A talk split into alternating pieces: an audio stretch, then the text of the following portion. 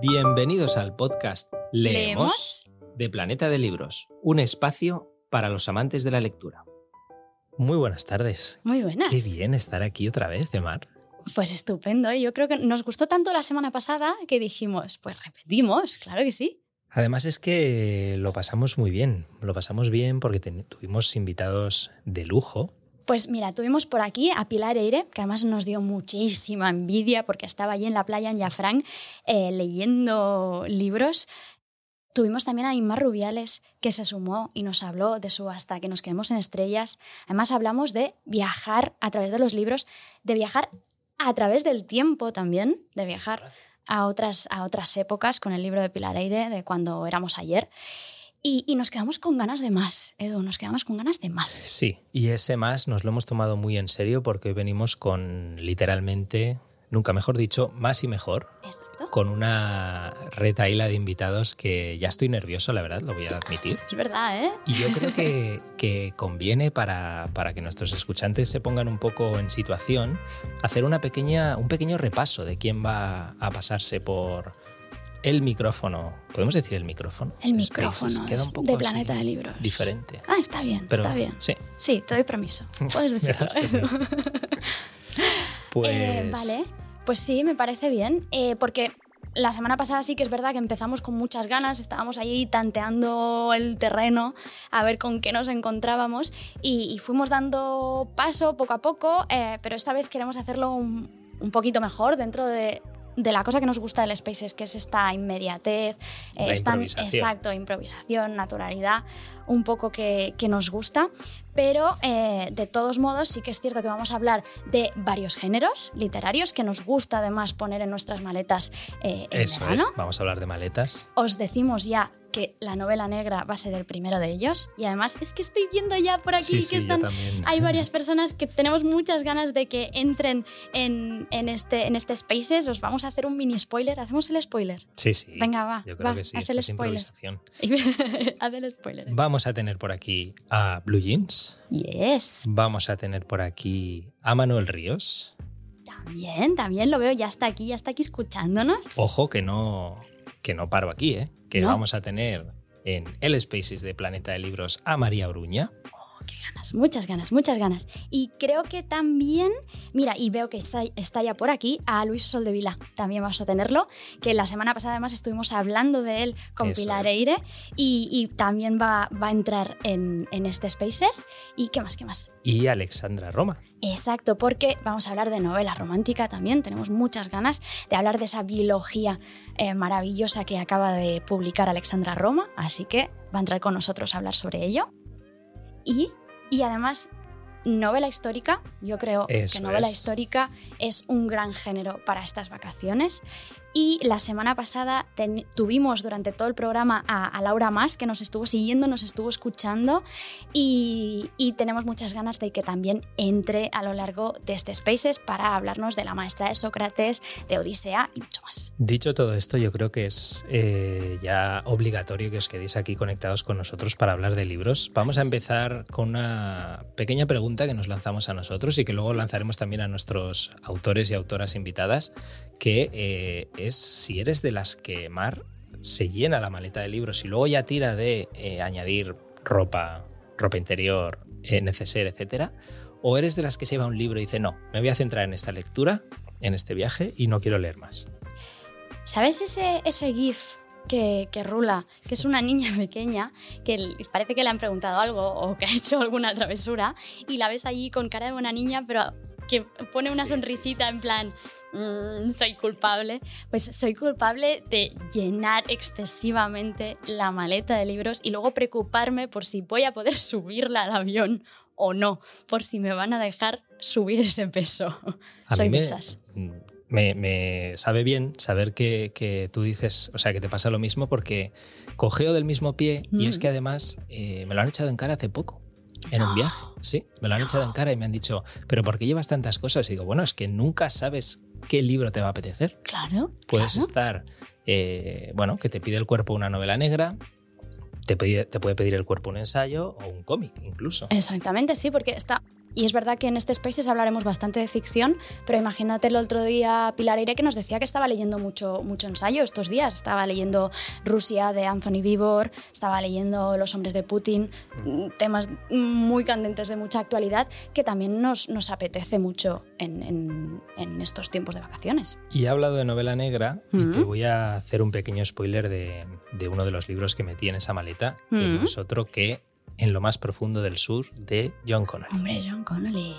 Que además estuve hace poco con él en Valencia Negra eh, y la verdad es que es un hombre divertidísimo. Imponía mucho porque es un escritor con muchísima trayectoria, pero luego en las distancias cortas eh, es un auténtico eh, amor, la verdad.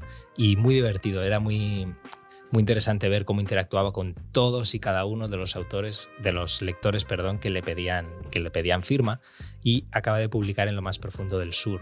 Así que a lo más profundo del sur de Estados Unidos es con quien es donde me voy en, esta novela de, de Connolly, que bueno, tenemos a Charlie Parker, el... Eso, el, el personaje fetiche. Y comienza además de una manera terrible con esas tres jóvenes negras asesinadas tres crímenes impunes y un Charlie Parker que tendrá que encargarse de resolver.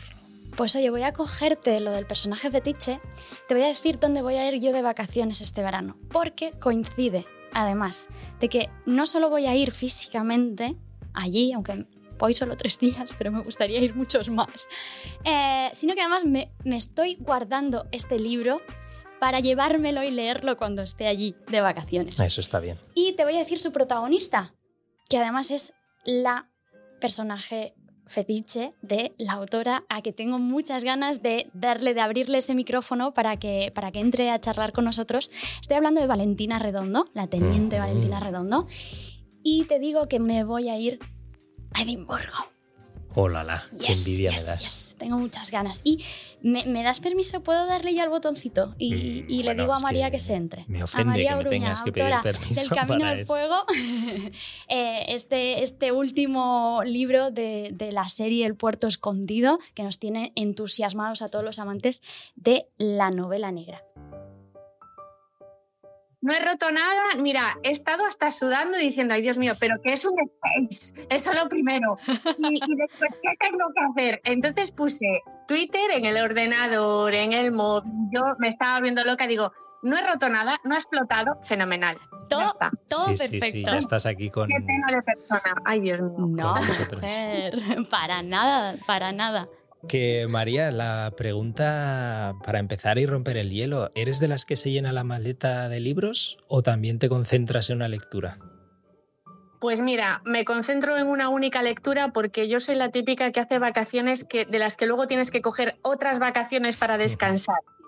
Eh, de esto que te coges una semana en el mismo hotel, en la playa, para poder leer relajado por las tardes y tal, jamás, nunca. para nada dos días aquí, nos vamos a tal cráter, después hay que bajar una mina, luego tengo que entrar en no sé qué palacio porque creo que aquí, pam, pam, así, un estrés total. Y lo que viene siendo leer, pues me da tiempo a un librito y gracias. Bueno, no está nada mal. Oye, ni tan mal, ¿eh? A mí me gusta compaginar este viaje sin parar y viendo miles de cosas ah, con, bueno, pues eso, con la lectura y, luego ya descansaremos más de las vacaciones y del viaje. Vacaciones de las vacaciones, me ha gustado este concepto. A mí me ha gustado mucho. Oye, María, el Camino del Fuego está ambientado eh, esta vez no en Cantabria, como nos tienes acostumbrados, sino en Escocia, en las Highlands. Sí, un poquito más arriba de donde vas a estar tú, en Edimburgo. Exacto. Eh, sí, te vas a. Bueno, puedes acercarte que estás a media hora de Stirling, que es una delicia. Como digo, yo soy un Edimburgo un chiquitito, porque también tiene su castillo encima de un antiguo volcán, pero es más como de cubete, ¿no? Es más literario y, en el de Edimburgo es más, eh, más militar. Mm. Em, entonces, y después ya sí, después siempre hay que subir a las tierras altas, hay que perderse por ahí arriba. Y, sí que, bueno, la trama está más bien ambientada por la zona de Aberdeen, que es donde nació Lord Byron, mm. eh, y después pues Huntley, que es un castillo perdido, que ni siquiera está en las rutas oficiales turísticas. Oh, madre mía. Em, sí, bueno, y Danotar, Stonehaven, eso, eso es muy bonito, eso sí que es famoso, Danotar, el castillo de Danotar.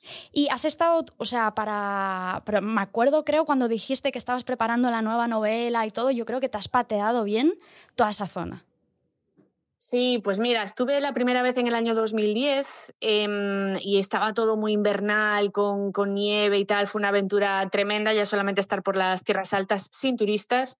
Y volví en el 2019, justo antes de la pandemia, y me estuve documentando, pero sí que me asombró el cambio en tan poco tiempo mm. de las masas de turistas que había y tal, y de cómo iban desmitificando todo, pero después sí que te pierdes por los caminos y vuelves a encontrar la vieja Escocia y la esencia, ¿no? Porque es, tan tremendo el paisaje, tan, tan tremendo todo que, realmente sí que te envuelve. Bueno, y un, y un paisaje profundamente inspirador, ¿no? También para, para escribir.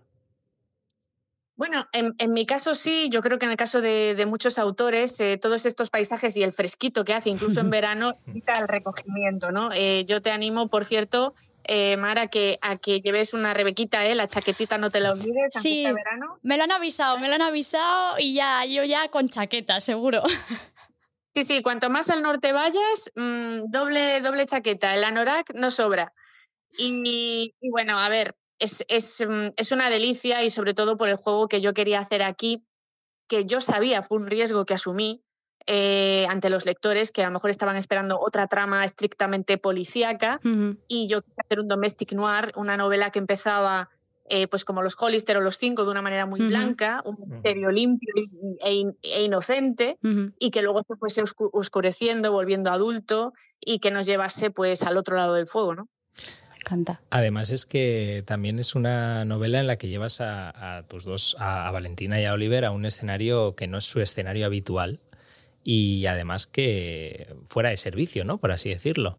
¿Cómo ha sido sacarles de, contexto, de lugar para ti como, como, escritora?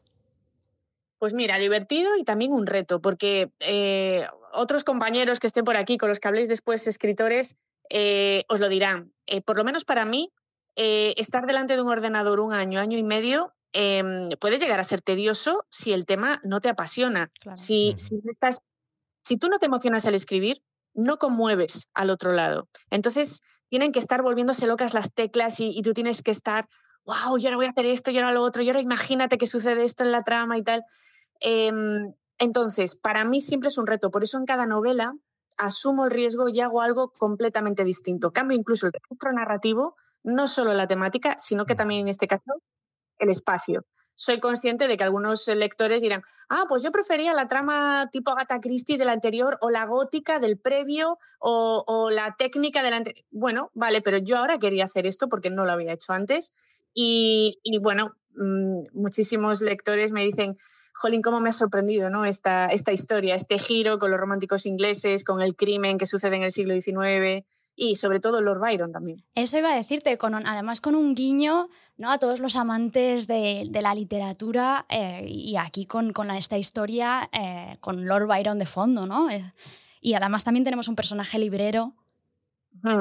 Bueno, yo quería, date cuenta que yo empecé muy pava en esto hace muy poco, o sea, muy ingenua, no tenía ni idea del mundo editorial, entonces empecé a conocer editores, libreros, incluso los comerciales, todo el mundo, ¿no? En el mundo editorial, y me sorprendía todo, ¿no? Entonces quería recoger una novela en la que también hubiese anticuarios, editores, filólogos, eh, que contasen un poco cómo, cómo era el juego.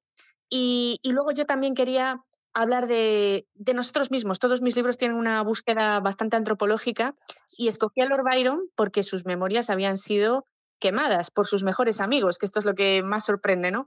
Em, y a mí me interesa todo aquello que ha sido prohibido a lo largo de la historia porque es un espejo de lo que somos. Todo lo que prohíbes es porque te preocupa, o te asusta, ¿no? Entonces, por eso, a lo largo de toda la novela se habla de libros que han sido censurados. Oye, me encanta María. Muchísimas gracias por contarnos también un poquito más sobre lo que podemos encontrar en el Camino del Fuego. Eh, además, bueno, voy a, voy a aprovechar eh, un, un, tuit que he visto eh, que habías compartido hoy que me ha hecho mucha gracia y aprovecharé, si no te importa, para invitar a nuestro segundo oyente, si te quieres quedar un rato, porque yo creo que ya os conocéis, os leéis mutuamente, además os mencionáis mutuamente en, en Twitter, que os, voy, os vamos siguiendo eh, y, le, voy a dar, voy a dar paso, pero me ha gustado mucho. Había una persona, un lector, que te mencionaba, decía que había estado en estos días en Suances, en comillas, y que estaba así, estaba viendo los escenarios ¿no? de, los, otros, eh, los otros libros del Puerto Escondido. Y, me ha encantado porque tú le decías, ¿no? Hay bibliotecas, de hecho, y oficinas de turismo que tienen eh, trípticos eh, que ofrecen a las personas que van, se pasan por allí con las rutas y además imágenes de los enclaves donde, donde transcurren las novelas. Y esto me ha parecido maravilloso, de verdad, me ha parecido genial. También hay carteles y, y de todo, de donde hay algunas escenas clave hay carteles con la portada del libro, incluso. Eh, bueno, carteles que pone el ayuntamiento, ¿eh? no, no es cosa mía ni de la editorial. Qué chulo. Pues mira, si, si, si os parece bien, voy a pedirle a Blue Jeans que se sume a la conversación y le vamos a hacer una pregunta. Le vamos a preguntar si ha viajado alguna vez a algún sitio por algún libro que haya leído y que le haya encantado. Me he leído su último libro y es fantástico, se lo recomiendo a todos. Un beso María, que precisamente yo estoy leyendo el suyo, lo estoy terminando. Esther lo acaba de empezar y yo lo estoy terminando, así que sí, nos llevamos muy bien y, nos vamos leyendo uno al otro. Qué bien, así da gusto. Eh, beso, Paco. Por cierto, que queríamos preguntarte a ti también, eh, Blue Jeans, em, decía Mar, ¿no? Esta, esta idea de haber viajado porque un libro te ha apasionado, pero también si has viajado para preparar un libro, es decir, para buscando inspiración o escenarios para, para una novela. Mm, sí, sí, todo, todo, cada vez que viajas te puede venir una idea, te puede venir un escenario bien para, para una novela. Yo precisamente también tengo una escena en Edimburgo cuando estuve, cuando estuve allí que me valió para, para el, el prólogo de una novela.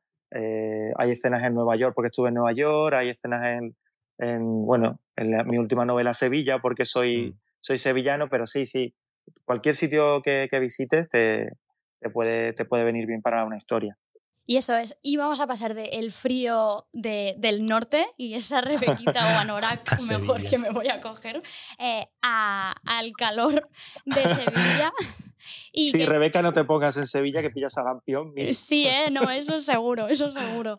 Eh, pero oye, escucha, cuéntanos un poco también, porque este Crímenes de Chopin está ambientado entre las calles de Sevilla eh, y, tenemos ganas de que nos cuentes un poco, nos digas algún escenario eh, que, que, tuvieras muy claro, ¿no? Tú, siendo también de allí, que querías que apareciera en, en, esta historia. Bueno, tenía claro que, que bueno, es verdad que, que muchas historias de misterio, novela negra, este tipo de... se ambientan en el norte, ¿no? En el norte de España. Y, y a mí me apetecía pues llevar, llevar una historia de, misterio al sur, ¿no? Y, tenía claro que Sevilla era la, ciudad, mi, ciudad no la había utilizado hasta ahora. Y creo que el barrio de Santa Cruz tiene ese misterio, tiene esa intriga, esas calles estrechas eh, que, le vienen muy bien a la historia, ¿no? Tenía claro que el que no conozca el barrio de Santa Cruz, yo se lo aconsejo que vaya. Y era un muy buen escenario para, para los crímenes de Chopin. Y hablando de Chopin precisamente, ¿por qué has querido la música, que aquí también tiene una, importancia especial, eh, por qué has querido hacer este pequeño guiño al, compositor con ese ladrón que precisamente deja una, una partitura como firma del crimen? Sí, mi ladrón pues va dejando partituras de Chopin en los sitios que roba y fue casual, ¿no? Fue una noche de, de insomnio que no, no podía dormir eh, escuchando música, no sé si era clásica, era chill out y tal, pero me vino a la cabeza la frase Los crímenes de Chopin y, dije, esto puede ser una, el título para una novela. Cogí el WhatsApp, el móvil, y empecé a escribir en WhatsApp a, mi pareja que estaba durmiendo al lado. empecé a escribir lo que yo se me fue ocurriendo eh, que me daba esa frase, ¿no? Es una historia, ¿no? Al día siguiente se la enseñé a ella, bueno, ella la, la leyó en el móvil y, me preguntó qué era eso y le dije, creo que es el título y, el esquema de, mi siguiente novela. Así que fue totalmente eh, fortuito, ¿no? No fue algo premeditado que, fuera Chopin el, protagonista de la historia. Oye, me ha encantado este punto de partida ¿eh? de, la, de la novela. Ese insomnio inspirador. Exacto, yo propongo ya excursión, próxima excursión. A ver, María que está aquí también escuchándonos, a ver si estás de acuerdo, para irnos a Sevilla, irnos a ese barrio de Santa Cruz, también tener ese tríptico en las manos donde también nos hable de todos los escenarios de los crímenes de Chopin. Y yo creo, vamos, que puede ser una experiencia maravillosa. Pero a partir de octubre, ¿eh? A partir de sí. Igual. Bueno, yo creo que a Sevilla hay que ir siempre. De hecho, mira, el barrio de Santa Cruz es mi zona favorita de, de Sevilla. Y, bueno, ya con Paco, que, que, claro, lo conocerá todo de maravilla. Y ya os digo, yo cuando leí Los Crímenes de Chopin, estaba como, como no conozco todo tan bien como él, evidentemente, pero sí que estabas dentro, ¿eh? O sea, hace una ambientación maravillosa y yo a todos los lectores se lo recomiendo porque lo van a pasar fenomenal. Y yo me lo pasé pipa y la verdad que disfruté, estaba viendo a ver qué pasaba, a ver quién muere, a ver qué... Bueno, a ver, yo no digo nada, ¿eh? Vamos, pero estaba ya ahí por Sevilla que estaba ya perdida por todos los caminos. María es que me tiene mucho cariño. Yo podría decir lo mismo de su novela, ¿eh? que es una de las grandes de, ahora mismo de, la literatura española. Siempre lo digo, la estoy aconsejando, estoy haciendo que toda mi familia la lea, así que, que bueno, nos llevamos bien y encima es que es una, escritora estupenda. Además, antes... Ah, dicen que nos llevamos mal los escritores. Eso, eso. Es verdad, somos la viva prueba de que no es así y por cierto, María, antes has dicho que habías empezado en esto de manera inocente. Oye, pues menos mal y muchas gracias por haber empezado en esto de escribir. Exacto, a los dos, porque yo creo además me, encanta que, eso, que cuando os recomendáis mutuamente y todo, porque se vive, bueno, hace yo creo que los lectores desde, desde nuestra parte vivamos todavía más ¿no? las historias. Eh, desde, bueno, desde todos los puntos de vista. Y yo creo que es, que es un placer, la verdad, siempre teneros, escucharos, aprender más de vosotros y de, de vuestras novelas, de cómo han, se han creado, etc. Oye, para, para terminar, voy a hacerte una pregunta, Paco. ¿Tú te llevarás muchos libros en la maleta estas vacaciones? Eh, llevaré el de María y seguramente me lleve el de, el de Loureiro, ¿no? que, que, es el que tengo pendiente después de, de, acabar con, con, el de María. La ladrona de eh, huesos, genial. Sí, la ladrona de huesos. Eh, el, tema es que me pasa como a ella, ¿no? Que, mm. que cogemos poquitos días de vacaciones, entonces vamos a tope y entonces empiezas a visitar cosas, la maleta ya va justita, justita, para intentar llevar la maleta más pequeña que tengas. Pero bueno, siempre hay que llevarse un par de libros por si acaso, por si acaso llueve o por si acaso eh, no puedes dormir por la noche. Pero sí, bueno, el, de María, que me falta muy poquito, y el de Manel serán los que me lleve este verano. Sí, que también veíamos eh, estos días que justo habías terminado la trilogía de, de, de Joana Marcus, la trilogía Fuego, o sea que estás a tope de me ha llegado, me acaba, sí, me acaba de llegar el, el último. Esto es lo que pasa con tener tantos amigos escritores, que no paran de llegarte libros, se empiezan a acumular, se empiezan a acumular y hay más libros que tiempo, ¿no? Pero bueno, terminaré leyéndolo todos. Oye, mil gracias a los dos eh, por estar aquí charlando un ratito con nosotros, hablar de, libros, de leer viajando, de viajar leyendo y de todo. Escribir y de todo. Sí, sí, muchísimas gracias. Muchas gracias a vosotros. Un abrazo. Un abrazo, adiós. Chao, un abrazo. Y seguimos con nuestros invitados. Seguimos. Antes de nada, de todos modos, es verdad que, que lo comentaba antes que estaba Paco y que quería decirte. Otra de las grandes ideas de viajes que tengo a veces y que aparte de leer libros son las películas, son los escenarios que ves en las películas. Y justo yo creo que tendremos muchas ganas en muy poco tiempo de irnos a los escenarios, creo que han estado robando en Carmona, en el Viso del Alcor, en, en, otras poblaciones eh, de Andalucía, creo que eh, serán los escenarios de la ficticia eh, población en la que está ambientada la chica invisible que mm, pronto va a estar en, plataformas. Con esa adaptación. Sí.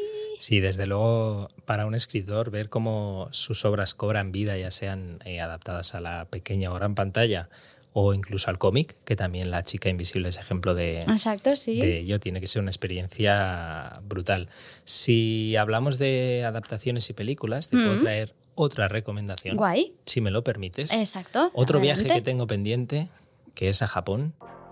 Uh, ya sé por dónde vas. Y me gustaría coger un, tren bala de esos tan veloces, pero no exactamente el de esta novela. Porque en esta novela. Yo allí no quiero estar, Edu, ¿eh? En tren bala, la verdad es que se lía bueno, plan... Parda. Sería parda. Sí, que sí, vale la pena decir el sería parda. Y hablamos efectivamente de, de Tren Bala de Kotaro Isaka, que eh, dentro de nada, si no me equivoco, el 5 de agosto. 5 de agosto, sí, cierto. Viene la adaptación al cine, una adaptación a lo grande, con Brad Pitt, Sandra Bullock. Ha salido Vamos. Brad Pitt en la alfombra roja en Berlín con falda. A Con este hombre falda. le queda todo bien. Nada, Eh, sí, estamos de acuerdo. Me he apuntado el look, pero creo que no lo voy a imitar. Y Tren Bala de Kotaro Isaka es un thriller. eh, me gusta mucho cómo lo describe el, el periódico The Times, porque dice que es Kill Bill a 300 kilómetros por hora. Y Guau. yo creo que es un buen resumen. Es, eh, Nos da eh, una idea ¿eh? de, de es un con qué nos viaje. vamos a encontrar. Es decía antes Mar que no quiere estar en este tren porque eh, es el tren que recorre, eh, que te lleva a Tokio a Morioka Ujú. y en principio todo está muy bien. El problema es que hay cinco asesinos dentro Nada, de ese tren y no bastaba solo con uno. una maleta llena de dinero. El problema es que eh, entre ellos no saben que todos tienen el mismo objetivo.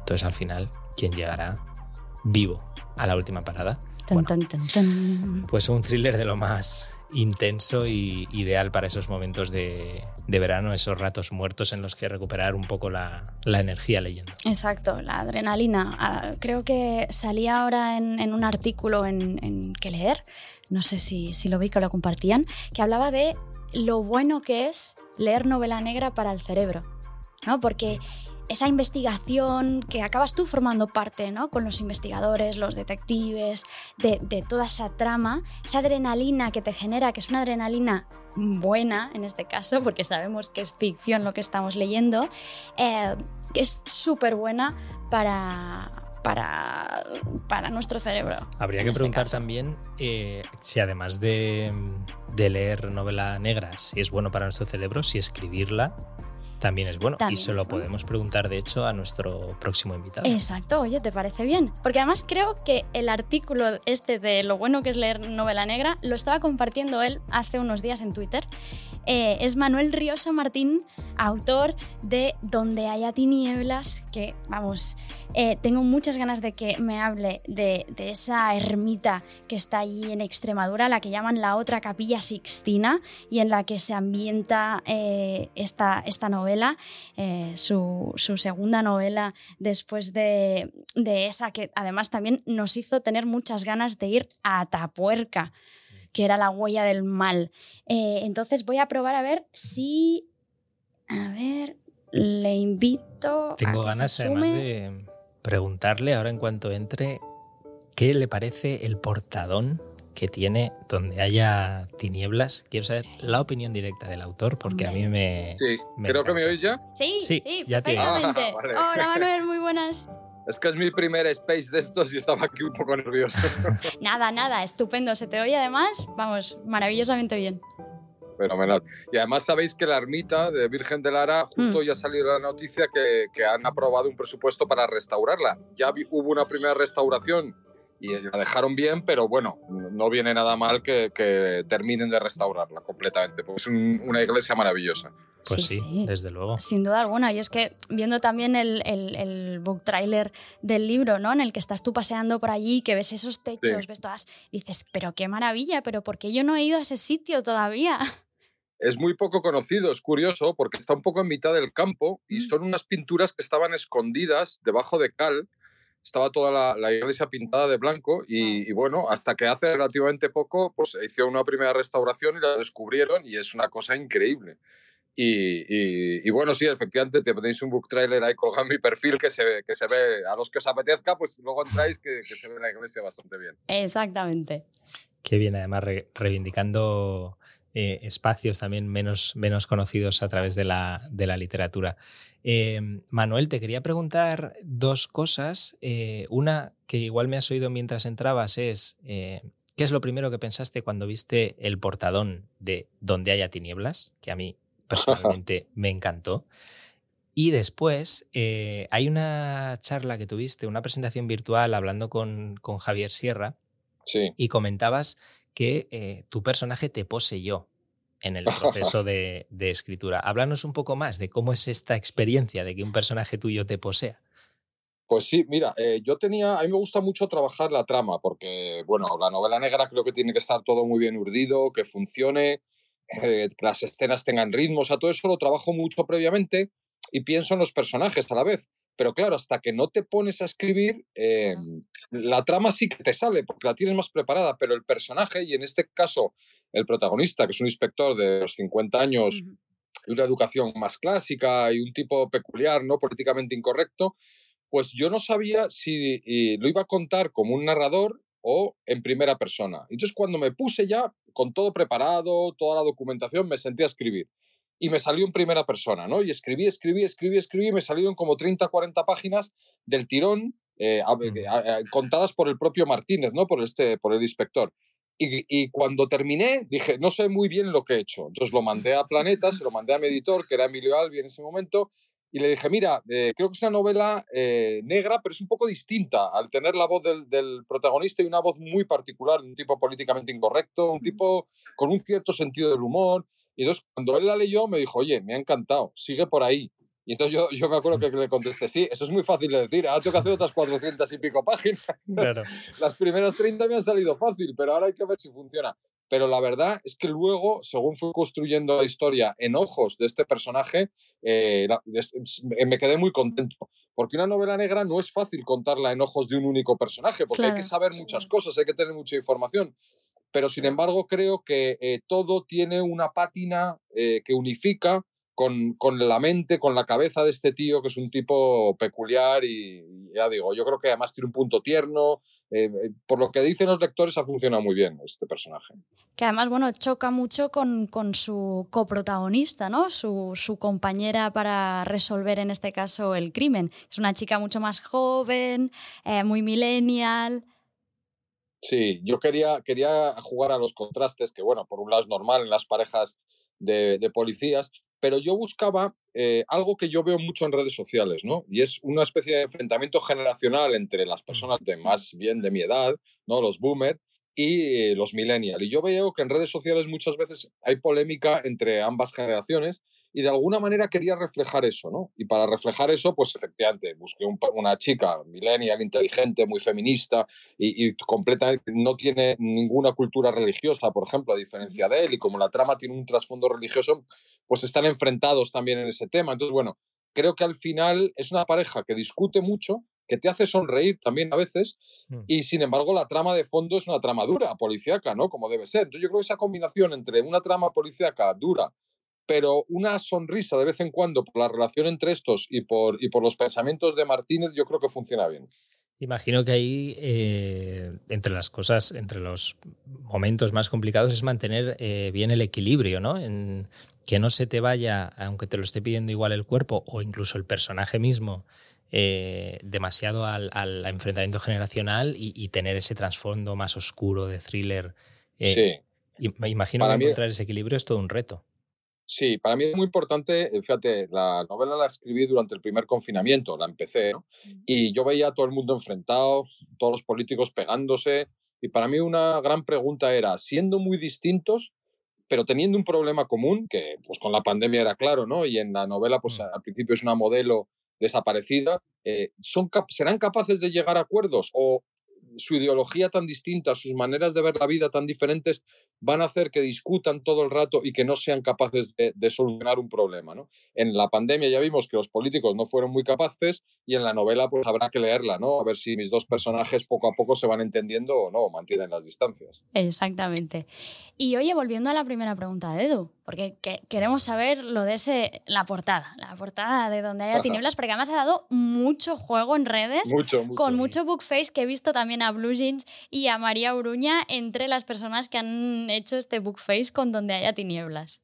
Pues efectivamente, la verdad es que no lo hicimos por eso, es decir, eh, es la foto que es de, eh, ya te diré el nombre, eh, Lidia Vives, creo que se llama, es una foto maravillosa, pues me la enseñaron, luego la trabajamos porque había elementos que no estaban en la foto y que tuvimos que colocar, pero la, está muy bien, la portada, y de repente un día yo dije, ostras, que esto, si lo pones en la cara, funciona.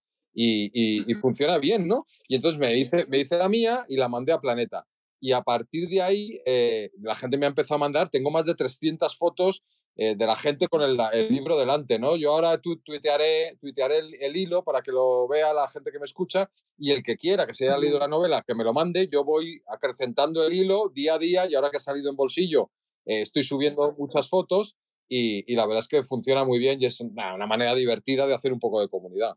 Oye, me encanta. Me encanta, Manuel. Oye, muchas gracias por pasarte por aquí un rato, charlar con nosotros, de donde haya tinieblas. Eh, sobre todo, recordaros, si estáis eh, buscando algún sitio para ir eh, este verano por aquí, por, por España, iros a ver la ermita de Virgen de Lara en Fuente de Arco, en Extremadura, porque maravillosa. Y de paso, os ponéis en la maleta este libro. Exactamente. Sí, sí. Hay que, a mí me gustan las novelas que te permitan viajar, ¿no? Mis novelas mm. siempre siempre puedes viajar con ellas y, para mí es una excusa para viajar yo y luego muchísimos lectores me dicen, oye, me mandan unas fotos de Atapuerca, me mandan muchas fotos de Virgen de Lara y yo creo que es una oportunidad de viajar y leer a la vez. Pues oye, 100% de acuerdo con esto. Eh, yo creo que tendría que ser, sí, nuestro lema, siempre, siempre, poder viajar a través de la lectura. Y de hecho, voy a aprovechar esto. Nos vamos a despedir, Manuel, dándote, vamos, un abrazo enorme. Muchísimas gracias. Pues nada, un abrazo para vosotros, encantado de estar aquí y un saludo a mis compañeros que me han precedido, que aquí tengo sus novelas para llevármelas también de vacaciones, o sea que... Estupendo, estupendo. Eh, vamos, vamos haciendo lista, ¿eh? yo creo, larga, sí, Sí, nos está quedando bien la maleta. ¿eh? Nos está quedando bien la maleta. Ha sido a gusto. Eh, oye, voy a aprovechar y te voy a decir que otro sitio al que poder viajar a través de un libro este verano es, es Ayafranc. Ah, muy bien. Y mientras, y mientras me dices lo bonito que puede ser ir a Yafran, yo voy a invitar a sumarse a nuestra charla a Luis Soldevila. Luiso que eh, además, eh, como decíamos antes, estuvo, fue un fiel oyente al, en el anterior Spaces. Nos quedamos con las ganas de, de invitarlo y por fin hoy vamos a poder hablar con él de Mira, creo que ya está conectado. Exactamente. Hola, ¿qué tal? Hola. Hola, muy bien. Oye, muchas gracias por invitarme, ¿eh? me hace mucha ilusión. No, hombre, un placer. La verdad es que la semana pasada, eso, yo, yo te iba viendo y dije, ay, tengo que invitar a entrar a, Luiso a la, a la, conversación. Además, hablando con Pilar Eire, que justo se había hecho la foto leyendo marismas. Eh, y yo digo, ostras, y, y, luego eso que me desapareciste del mapa y dije, no puede ser, tiene que volver la semana que viene. Sí, sí, estaba escuchándolo en la oficina y pensé, mejor me desconecto que aún me van a pillar por aquí. Pues mira, te hemos pillado. Te hemos pillado. bien, bien. Pero, oye, yo le decía ahora a Edu de irnos a Yafran, pero yo creo que el Yafran que vemos en Marismas es un Yafran con unos grados menos de los que quizá hay ahora. Sí, sin duda, porque la novela transcurre en plena Navidad y encima hay mucho temporal Y, ahora mismo hay una ola de calor tremenda y cuando vas allá, Frank, no aguantas ni un segundo fuera del agua. sí, ¿verdad? Me imagino. Pero bueno, al menos tenemos esa agua, esas maravillosas playas que tenemos por allí. Y queríamos preguntarte por eso, porque la, mm, la historia es Marismas del Ter, eh, del río Ter. Y cuéntanos un poco esa zona, cómo es ese... Sí, y por qué también haber eh, escogido un poco este escenario para, para la novela. ¿Te lo pedía la trama o ya, ya lo tenías en la cabeza o cómo fue un poco el proceso? O sea, nosotros teníamos muy claro que queríamos afincar a nuestro detective, a Nico Ross, en, en Jafranc. Pero la trama, ubicarla, toda la investigación en la zona de las marismas del río Ter, en la Gola, nos daba mucho juego porque es lo que comentábamos, en verano es un paisaje bucólico que la gente lo relaciona con pasárselo bien, bañarse, pero plantearlo en invierno, tiene mm. su cara más solitaria, inhóspida, incluso a mí me daría miedo perderme por las marismas un día solo, por ahí. Y no sé, es un paraje muy bonito porque toda la desembocadura del río cuando se, se funde con el mar Mediterráneo y hay temporales, es, es que es impresionante. Es muy peligroso perderse por ahí. Imagínate, estaba buscando antes, de hecho, voy a ver cuánto rato hay de Yafran a las marismas del Ter. Eh, había 30 minutos en, coche, me salía, y he visto que estaba muy cerca del Zaiwamois de, de. De hecho. Sí, está al lado, justo al lado. Sí, también hay alguna escena. Sí, por ahí también lo comentan, porque desaparece una niña pequeña y Nico con bueno, el comisario, el sargento, comentan, es que si se ha perdido para, para el Saiwamois, eh, será muy difícil encontrarla, le puede haber pasado cualquier cosa. Y bueno, a partir de ahí empieza toda la investigación. Pero yo os animo a todos eh, a ir, porque es verdad que la novela quizás asusta un poco, pero es un paisaje que vale mucho la pena. Sí, es como lo del tren bala, ¿no? queremos ir a Japón y coger un tren bala, pero, quizás no el de la peli, ¿no? Pues vamos a hacer lo mismo. Nos vamos allá a Frank y a los Aiwamois, pero si puede ser, no nos encontramos con el panorama de, de Marismas. Oye, y eh, Luiso Marismas tiene una particularidad y es que lo habéis escrito a cuatro manos con, nada menos que tu madre, eh, Beatriz Rugge. ¿Cómo ha sido este proceso de escribir a, cuatro manos y con, con, tu progenitora además? Bueno, pues es toda una aventura, la verdad. Yo me lo he pasado muy bien. Em, es una experiencia que siempre llevaré conmigo. Mm. Es verdad que es nuestra primera novela, no sé lo que es escribir una solo, pero así como cuando una vez hemos publicado marismas, nos han preguntado mucho sobre ello, cuando estábamos sumergidos en el proceso no le dábamos tantas vueltas. Sí hmm. que es verdad que hay momentos que tienes em, algún tipo de discrepancia creativa, pero al final, como, no sé, ella es mi madre, yo soy su hijo, no, no hay egos porque queremos conseguir un buen resultado los dos y estamos satisfechos con el trabajo de ambos, em, llegábamos a esos puntos de encuentro. No sé, yo solo puedo decir que Marisma sin ella no existiría quizás otro libro, pero no este.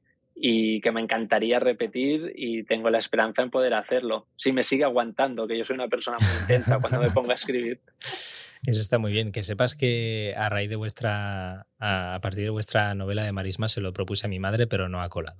no ha colado. no vamos a escribir nada. Bien probado, ¿eh? Has visto la fórmula del éxito con nosotros. Claro, exacto. He dicho, está aquí, ¿ves? Se puede hacer, pero... No. Lo que yo quería proponerte, Edu, porque he, visto, y bueno, podéis entrar en el... ¿Escribir una novela conmigo a cuatro manos? Ojo. para ello no me veo todavía capacitada, Edu. Te digo yo que si María Bruña pensaba que empezaba muy de cero, yo, vamos, ya no, no, sé, no sé por dónde empezaría yo. Pero sí que he visto hoy que habían compartido un vídeo muy divertido, Luis y su madre, en, en redes, en el que les iban haciendo un test de preguntas Estaban ellos separados en lugares distintos y les ah, iban preguntando, les, les piden eh, restaurante, tienen que decir un, un, nombre de restaurante o novela. Y, y, entonces van viendo a ver si responden lo mismo. Eh, tú, ah. Luis, me dices si me estoy equivocando, ¿eh? pero me ha parecido muy divertido y yo digo, esto tengo que hacerlo yo con Edu. Por favor, a ver, a ver si después de estos dos años haciendo podcast, de podcast, eh, hemos llegado ya a esa, vamos, comunión mental como para, para, decir lo mismo. Sobre todo si alguien nos pregunta podcast, yo creo que, que sí que coincidiríamos en la pregunta. Estoy seguro que coincidiríais. No, yo cuando vi el vídeo montado también me hizo mucha gracia porque no había visto las respuestas de mi madre y coincidimos en bastantes. Sí, sí, sí. Sí, sí. Además, una de ellas que os preguntan por La sombra del viento de Carlos Ruiz Zafón y los dos, es de las que coincidís, los dos decís magia. Sí, nos hizo mucha gracia, lo comentamos también, pero bueno, es que a mí Carlos Ruiz Zafón me encanta y cuando lees sus novelas tiene ese punto mágico hmm. que no sé, te, te, absorbe, te, te, arrastra, es, no sé. también he de decir que mi madre en su día fue la que me aconsejó La sombra del viento y le dije, menudo hmm. libro me has regalado, porque yo al principio leía mucha fantasía y La sombra del viento tiene como ese punto también un poco. Estuvo, estuvo hábil ahí con esa recomendación. Sí, sí, ha hecho muy buenas, la verdad, mi madre. Y, la lectora. Por cierto, después de, bueno, después de haber escrito marismas de la publicación, de la buena acogida, comentarios de los lectores, ¿ya estáis barruntando vuestra próxima trama, vuestra próxima novela o por ahora estáis descansando? Em, a ver, en esto hay que ser muy humildes. Em, nosotros tenemos toda la ilusión del mundo y sí que estamos trabajando en otra novela de, de Nico Ross, pero dependerá mucho de la acogida de, los lectores, de, la crítica y nosotros, bueno, estamos en ello, súper ilusionados y ojalá algún día pueda ver la luz. Pues oye, todos a leer marismas. Sí, sí, sí. que por cierto, hemos hablado antes con Manuel Ríos del portadón de, su novela, pero Marismas eh, no se queda nada corta. ¿eh? También es impresionante. Sí, cuando me enseñaron la portada, bueno, todo, todo lo que me han ido enseñando durante este proceso era como un subidón, pero además la portada, cuando te lees la novela, la entiendes más, es como que tiene una segunda lectura. Uy, ha dejado ahí una pequeña pista para, para que ya mordamos el hueso. Un reto también para el buen lector. Eh, a leer y a descubrir la pista que está escondida en esa cubierta. Oye, Luis, hoy la pregunta que estamos haciendo a todos los invitados, ¿en tu maleta eres de un solo libro, una sola lectura o metes ahí todo lo que quepa? Mira, yo siempre me llevo dos libros. Ahora, por ejemplo, que empiezo vacaciones, me llevo La Forja de una Rebelde, de Lorenzo Silva y Noemi Trujillo, y también Las Agujas de la Noche, de Fernando Repiso. me llevo las dos. Y otra a cuatro manos, ¿eh? Sí, sí. Eh, esta me la llevo porque coincidiremos en, Cartagena Negra, compartiremos una mesa redonda y me apetece leerme sus libros. Ah, qué bueno. Oye, sí. Eh, oye, Luiso, muchísimas gracias por estar aquí un ratito charlando con nosotros. No, no, muchas gracias a vosotros, lo hacéis súper bien y bueno, es mi primera experiencia de estas y muy guay, ¿eh? Ay, qué bien, qué ilusión. Ha sido un placer. Sí, sí, absolutamente. mismo. Y os deseo un buen viaje si os vais por ahí en verano. Oye, muchas gracias. Muchísimas Con muchos libros. Eso, eso. eso no faltará. Eh, oye, antes de que, de que cambiemos de, género, quiero mencionar también que ha estado por un rato, no sé si todavía está, eh, Men Marías, que también tiene un, un, novelón de esos que te atrapan. Es la última paloma. También si estáis buscando novelas negras para, para este verano, para viajar, os la recomendamos un montón. Yo sabes un género que a mí me gusta muchísimo. La pues novela histórica. Ah, iba a contestar. Ay, jo. O sea, pensé que era en plan juego y... Es verdad que además siempre te hago los juegos y me espero a que contestes. Sí, pero esta vez has tenido cero fe en mí. Eh, no iba a decir la novela histórica. ¿Ves? ¿Ves? que... Yo por eso ya te he cortado directamente. Hoy estoy, hoy estoy, muy cortona, me sabe muy mal. No, que va, que va. Por favor las veces que quieras. Oye, pero ¿a ti te gusta la novela histórica, Edu? Sí, sí, claro, me encanta. Hombre. Y además creo que sé de quién, bueno, claro que lo sé porque hemos hecho un poco spoiler de a quién vamos a invitar, pero además eh, no solo nos va a servir de, de novela histórica, o sea, para hablar de novela histórica, sino también para hablar de viajes al pasado. Exactamente, porque lo que tiene la novela histórica normalmente es que aparte de, pues si nos lleva hasta Roma, nos lleva hasta Grecia o incluso al Madrid de la posguerra, lo que está haciendo es llevarnos a otro tiempo, a otra época, incluso en momentos siglos para atrás. Y, yo creo que es, que es una forma, la novela histórica, de tener una, una trama, una historia delante tuyo muy entretenida, que te, te atrapa por sus personajes, por, por eso, por su narración, pero al mismo tiempo es descubrir más sobre esa época, aprender sobre sus personajes históricos muchas veces y a mí tengo que decir que me encanta cuando hay autores que, que cogen y crean una ficción a partir de personajes que existieron en realidad, ¿no? Es algo que valoro mucho, por ejemplo. Que no es nada fácil, además. Exacto, es algo que valoro muchísimo en Almudena Grandes. Hemos comentado a veces también eh, Pisón, si no, si no me equivoco, en algunos programas. También tienen esa capacidad ¿no? de llevarnos además a la España del franquismo, de la posguerra y sacarnos a personajes reales como la pasionaria al mismo tiempo que te están creando nuevos personajes que, bueno, te acompañan para siempre. Y Almudena Grandes, que, bueno, era una maestra en muchas cosas, pero en esto también en particular. Eh, y son, increíbles todas sus, sus novelas y esa serie de la, Guerra Interminable que es, eh, bueno, sobrecogedora. Exacto. Pero bueno, eso sería la, España un poco más cercana ¿no? de nuestros abuelos eh, de la posguerra, pero yo me quiero ir a la Grecia clásica, Edu. Siempre es un buen momento para viajar a la Grecia clásica y más si lo podemos hacer con Laura Más. Exactamente, a quien, vamos, doy las gracias porque creo que ha sido nuestra oyente top de estos dos spaces que estamos teniendo porque estuvo el otro día todo el spaces escuchándonos. Hola Laura, creo que ya estás conectada. Buenas tardes, un placer estar con vosotros. Hola, igualmente. Muchísimas gracias por estar aquí y por también estarnos siguiendo estos días. Pues sí, es muy interesante para mí también, como han dicho algunos compañeros escritores y escritoras, soy novata en esto, eh, pero es una otra vía muy buena para, para difundir cultura, así que enhorabuena, por supuesto, por este espacio que estáis creando. Genial, oye, muchísimas gracias. Oye, ¿cómo es? Vamos a empezar a ponernos ya en situación. Estamos hablando de viajes y hemos hablado de la antigua Grecia, que para ti es un periodo, eh, iba a decir un lugar, pero ya casi un, un periodo de inspiración, ¿no? Sí, completamente. Esto apareció de manera completamente fortuita. Yo siempre he sido muy amante de, la historia, lógicamente, la historia antigua, pero también de la filosofía.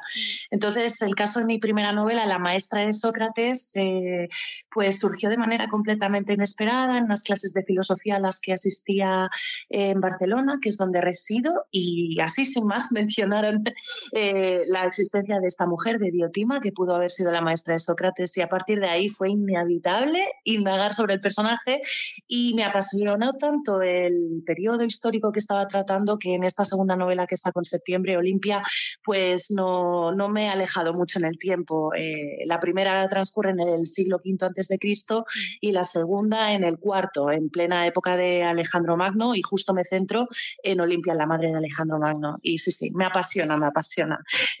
no os puedo decir otra cosa. Has adelantado porque, eh, bueno, estamos viajando al pasado a través de los libros, pero también un poquito hacia el futuro con la publicación de, de Olimpia, esa, esa, próxima novela, nada menos que centrada en la, en la madre de Alejandro Magno. Decía antes, Mar, em, la dificultad, ¿no? Y cómo eh, admiraba a los autores y autoras que os atrevíais a coger un personaje real y novelarlo. ¿Cómo es, cómo es este proceso? ¿Cómo, cómo ha sido enfrentarte a, figuras como, como Diotima y Olimpia?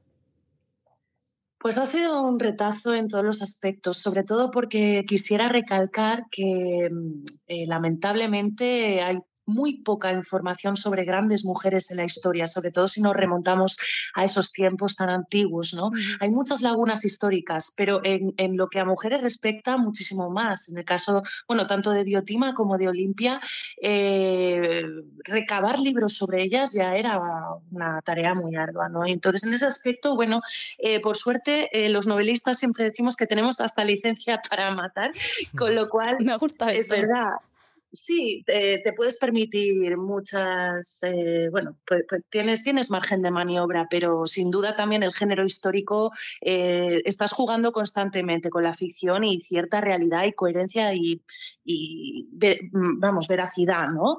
Pero, pero si algo me ha llevado a rescatar dos figuras grandes femeninas, que fueron completamente importantes en esa época es precisamente porque eh, eh, han estado silenciadas durante mucho tiempo, con lo cual os podéis imaginar también que la documentación no es fácil. Hay mucha documentación, lógicamente, de los periodos históricos, pero de esas mujeres prácticamente no. Claro, imagínate. Oye, ¿y, has viajado a, a la zona?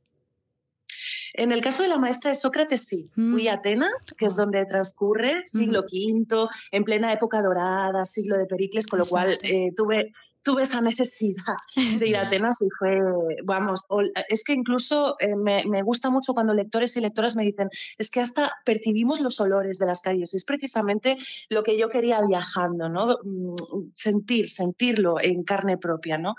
Eh, en el caso de la segunda es cierto que como eh, la escribí prácticamente durante la pandemia fue fue muy complicado. Eh, y transcurre en Macedonia, me he quedado con las ganas, pero no descarto para nada, de hecho sé que lo haré en algún momento, eh, iré a esa Macedonia también antigua y, quiero recorrer esos escenarios de mi libro. Claro. Maravilla. He estado antes eh, curioseando un poco por encima y he estado buscando porque entiendo que el Palacio de Pela seguramente debe ser uno de los escenarios claves de, la novela. No tenía, la verdad es que no lo conocía, he estado mirando, he visto ¿no? Toda, la, toda la zona de Macedonia y además he visto que incluso tiene un museo arqueológico al que puedes ir a visitar y digo, uy, uy, esto tiene que ser maravilloso. tiene que ser una pasada. Es cierto que prácticamente no queda nada, ¿no? Eh, hay, está en ruinas, pero, pero ya pisar ese mismo terreno ¿no? en el que vivió, pues eh, no solo Alejandro Magno, sino su padre, Filipo, que fue, eh, también es un desconocido para muchos, pero él, Filipo, el padre de Alejandro Magno, le abrió el camino para conquistar el imperio persa y fue realmente quien alzó a Macedonia a la gloria en ese momento, ¿no? Con lo cual, ay, me muero de ganas de ir. verdad. Me encanta la pasión que transmites, eh, Laura, no solo al hablar de, bueno, de libros y de tu obra, sino de, de la historia, de la filosofía y de... Y de esos personajes femeninos, ¿no? Que tanto, tanta falta nos hace descubrir y que, y que sepamos, ¿no? Y gracias pues eso a estas novelas eh, podemos conocerlos y no, hay, no hay nada que me guste más que eso, ¿no? Poder descubrir esas historias personales de esas personas que en realidad tuvieron tantísima importancia. Sí, en cierto modo es eh, ponerlas en la palestra, ¿no? reivindicar todo lo que hicieron estas grandes mujeres en sus respectivos terrenos y rescatarlas de ese olvido que, por desgracia, eh, pues la historia hasta hace poco fue escrita por hombres y incluso en el caso de Olimpia, como madre de Alejandro Magno, eh, los, los, pocos testimonios antiguos que había muchas veces la, denostaban, la, la, dejaban muy mal como una mujer civilina, maliciosa, hechicera. O sea, te das cuenta cuenta también de, lo mal que ha tratado la historia a las mujeres. Mm. Sí, exacto, que ya no es solo la, eh, la cuestión de obviarlas, sino que además eh, denostarlas y, difamar sobre, sobre figuras tan importantes como, como Olimpia, ¿no? Sí, de hecho, yo recuerdo mi, mi, único contacto que he tenido con, con, Olimpia, con la madre de Alejandro, la verdad es que es en la película de Alejandro Magno, y, y tengo esa imagen de una Angelina Jolie como bastante malévola, ¿no? Eh, con, exacto, y dices, hostia, que, ahora te das cuenta, ¿no? Dices, ah, pensando en ello, no recuerdo mucho más, porque la verdad solo la vi una vez la película, pero es que si pienso en ese personaje, es que es eso lo que veo, ¿no? Claro, y al final el ser humano se compone de multitud de aristas, es decir, somos mucho más complejos, no es todo un blanco, un negro, pero si nos quedamos con esos testimonios, como digo, de la antigüedad, pues claro, efectivamente podemos caer en ese error de, simplificar a la gente, decir, e-, ese era malo porque hizo tal. Y luego os diré también que en, esa época era muy habitual incluso asesinar eh, por el bien de mantener una dinastía, es decir, cosas que ahora nos llevaríamos las manos a la cabeza, allí era muy habitual y mujeres como Olimpia tuvieron el valor de, a, pesar de su género, en aquel momento que no, no tenían poder político, pues se aventuraron a, luchar por lo que era suyo, no por defender su propia dinastía. ¿Podrías, ¿podrías Laura, destacarnos en, en el proceso de investigación, ya sea perdón, ya sea con la con Olimpia, con la novela de Olimpia, con la maestra de, de Sócrates, algún dato o, hecho histórico que te llamas especialmente la atención, que no conocieses y dijeses, ostras, eh, realmente esto no se conoce y me parece increíble, ¿no? Bueno, eh, me llamó muchísimo la atención, por ejemplo, es que claro, eh, cuando uno aborda un periodo tan remoto, tiene que hacer un resetear su mente, porque si juzgamos desde el punto de vista actual, eh, podríamos, eh, vamos, mm, vamos, es que, al propio Sócrates le podríamos, podríamos decir que incluso, es que voy a decir algo muy, muy fuerte, pero es que incluso podríamos decir, oh, iba con chicos menores de edad. Pues eso es un, eso es un aspecto, por ejemplo, que me llamó mucho la atención, que la antigua Grecia, parte de la formación de los jóvenes, sobre todo que pertenecían a la élite, eh, pues en esa formación entraba el tener un amante que era mm, bastante más mayor que ellos y ya os podéis imaginar el resto, pero eh, hay cosas sorprendentes que es verdad que juzgados y vistas con, los ojos actuales, pues de verdad que eh, son despreciables, pero... Eh, cuando tú abordas y profundizas sobre, sobre una época, pues puedes entender también que, bueno, que tenían otra visión del mundo y otros conceptos.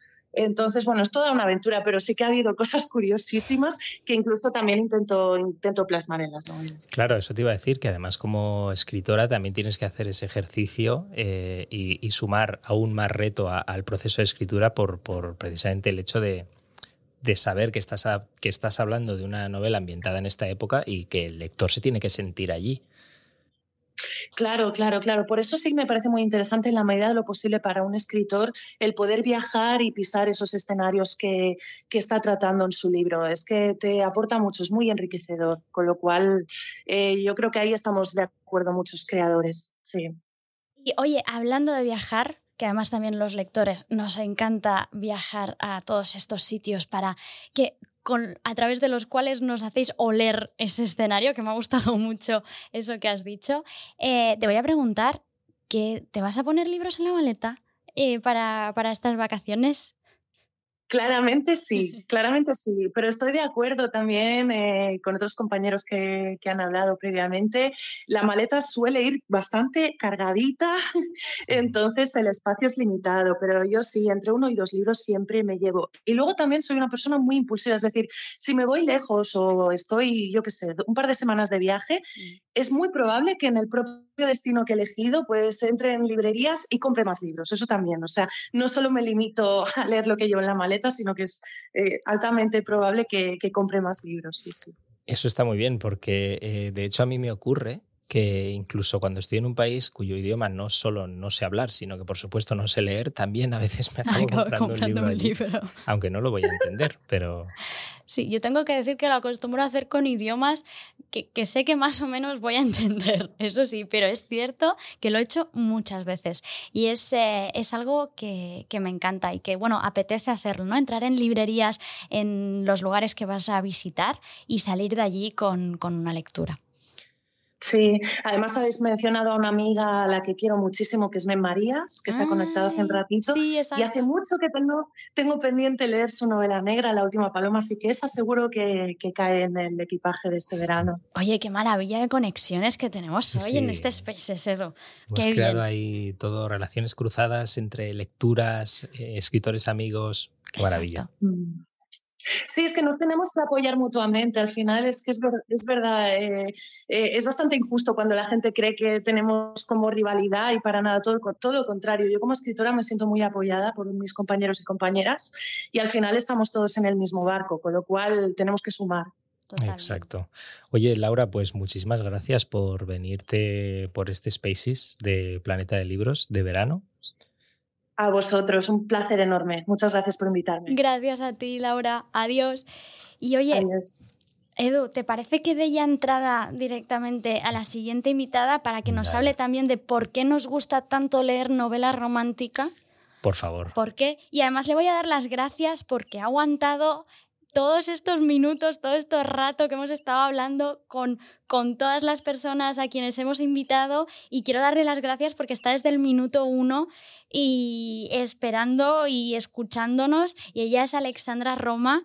Eh, y vamos, autora de, ahora es que yo creo que de todo lo que hemos hablado es de las más novedades eh, que es la, la, biología esta fugaces pero eternos, con estas dos partes, la noche que paramos el mundo y esta última entrega que es el día que encendimos las estrellas. Hola, Alexandra. Se me oye. Se te oye perfectamente. Pues bienvenida y disculpa porque has estado ahí, bueno, gracias como decía Maro, que has estado fiel hasta, hasta darte paso escuchándonos y, muchas gracias, por supuesto, por, por animarte y participar con nosotros. No, gracias a vosotros. Lo que pasa es que justo estaba asustada porque, bueno, voy en el coche ahora mismo camino a Galicia.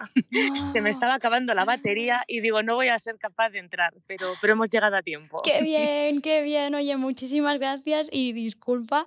Y oye, pero esto ya es el, el metapodcast. El metapodcast, porque te estás yendo a Galicia, estás viajando. Estás viajando.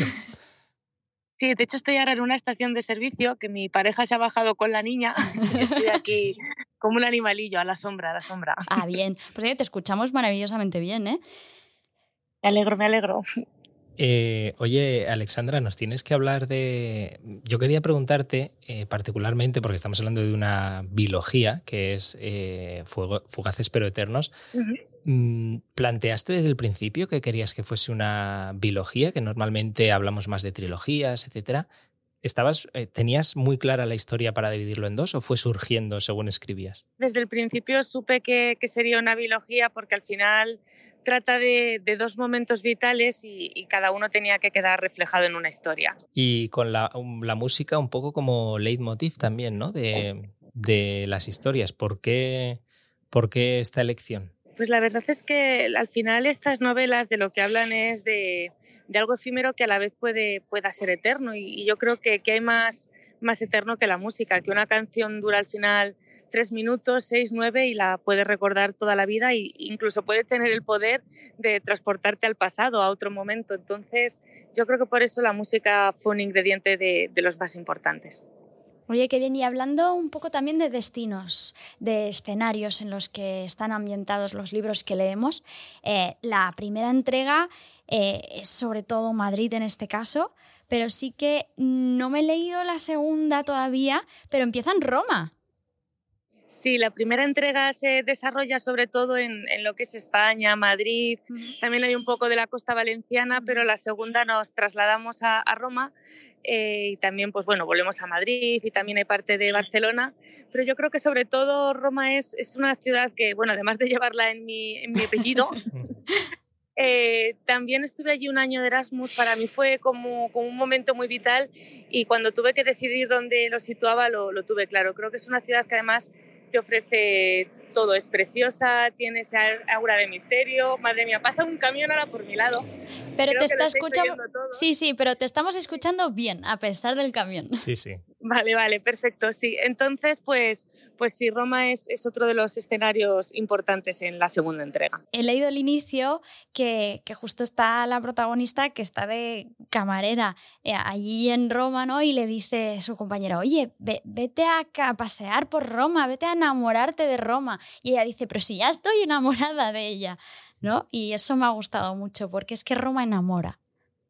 Y al final yo creo que la magia o lo que le intentan transmitir, pues bueno, en este caso esa compañera, es que al final Roma no son los monumentos, no es pasear por donde va la masa de turista. Roma es, ella trabaja en Trastevere, que es un barrio muy, muy italiano, y Roma es eso, salir, andar y perderte por, por la calle más normal del mundo que quizás no aparece en ninguna guía.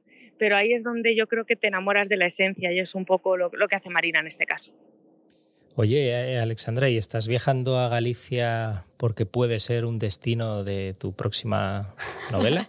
Edu va haciendo preguntas pues indiscretas. que no pero, siempre que visitas un sitio yo creo que se te queda ese germen de decir, pues nunca sabes en un futuro. Ahora mismo no es la intención, no dije voy a ir a Galicia para, plantear una historia, pero quién sabe, al final yo creo que los escritores somos personas muy despiertas que, siempre estás observando a tu alrededor, muy, muy curiosas y, nunca sabes eh, qué es lo que te va a activar la inspiración, así que lo mismo de, este puente, pues sale una novela, quién sabe.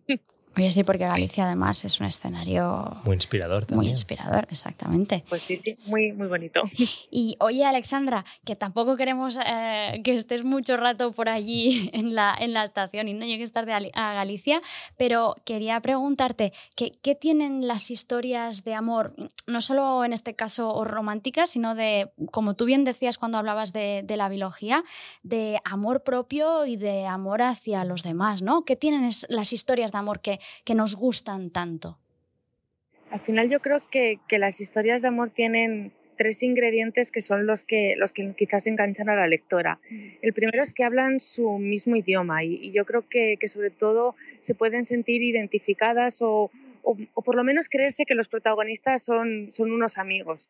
Luego, eh, también otra de las partes es que al final sienten, porque una historia de amor no es solo amor romántico, hay amor propio, hay muchísimo más embalaje. Y yo creo que, que, al final yo cuando, yo soy mucho más lectora que, escritora, y yo cuando, cuando cojo una novela lo que percibo es que no me deje indiferente, pues que me haga reír, que me haga llorar, que me enamore, que, que tenga un misterio que me tenga hasta el final atrapada, pero sobre todo que me haga, que me haga sentir. Y yo creo que una buena novela novela pues lo que hace romántica en este caso, lo que hace es eso.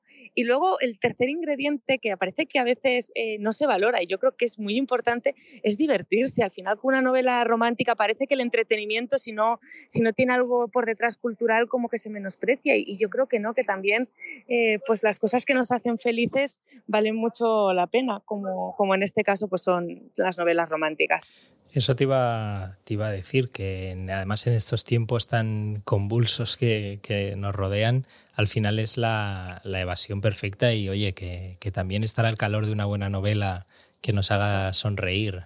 Bueno, al calor ahora igual no es lo mejor, pero me, creo que me habéis entendido.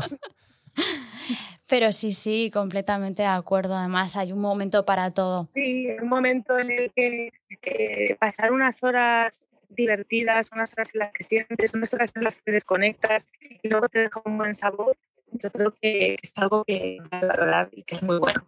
Exactamente. Oye, Alexandra, muchísimas gracias de verdad por sumarte a charlar con nosotros. Que hemos hecho que pares en una gasolinera y todo, o sea que muchas gracias. Disfruta de Galicia muchísimo. Y, oye, nos, nos, nos, hablamos y nos escuchamos. Muchas gracias. Exacto, que muchas gracias. Yo creo que sí, que, que quedaba en eso. Eh, y gracias compartidas también de nuestra parte. Eh, Por supuesto. Oye, Edu, madre mía. ¿Nos ha quedado. ¿Queda alguien más?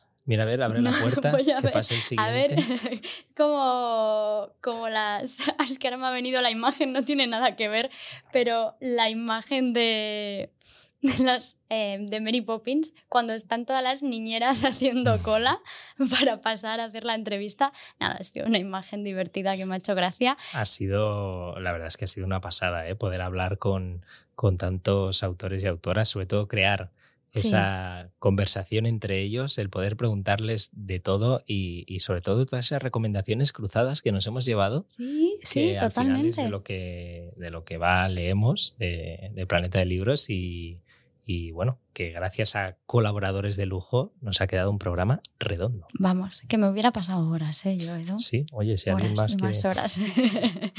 Pero bueno, eso, daros las gracias también a, todos vosotros, los lectores que habéis estado eh, este ratito con nosotros, escuchándonos a toda esta hora, porque ha sido más de una hora, yo creo, eh, o como los que os habéis sumado solo un ratito. Eh, deciros que estáis más que invitados a pasaros por eh, Spotify, por Evox, por eh, Apple Podcast para eh, recuperar nuestros episodios de Podcast Leemos, en el que es eso, Edu y yo mm, charlamos y comentamos sobre las últimas novedades en novela, en ensayo, eh, incluso, o sea, para todos los públicos, para infantil también. Exacto. Y, simplemente es compartir con vosotros eh, esa pasión que tenemos todos, que es la lectura.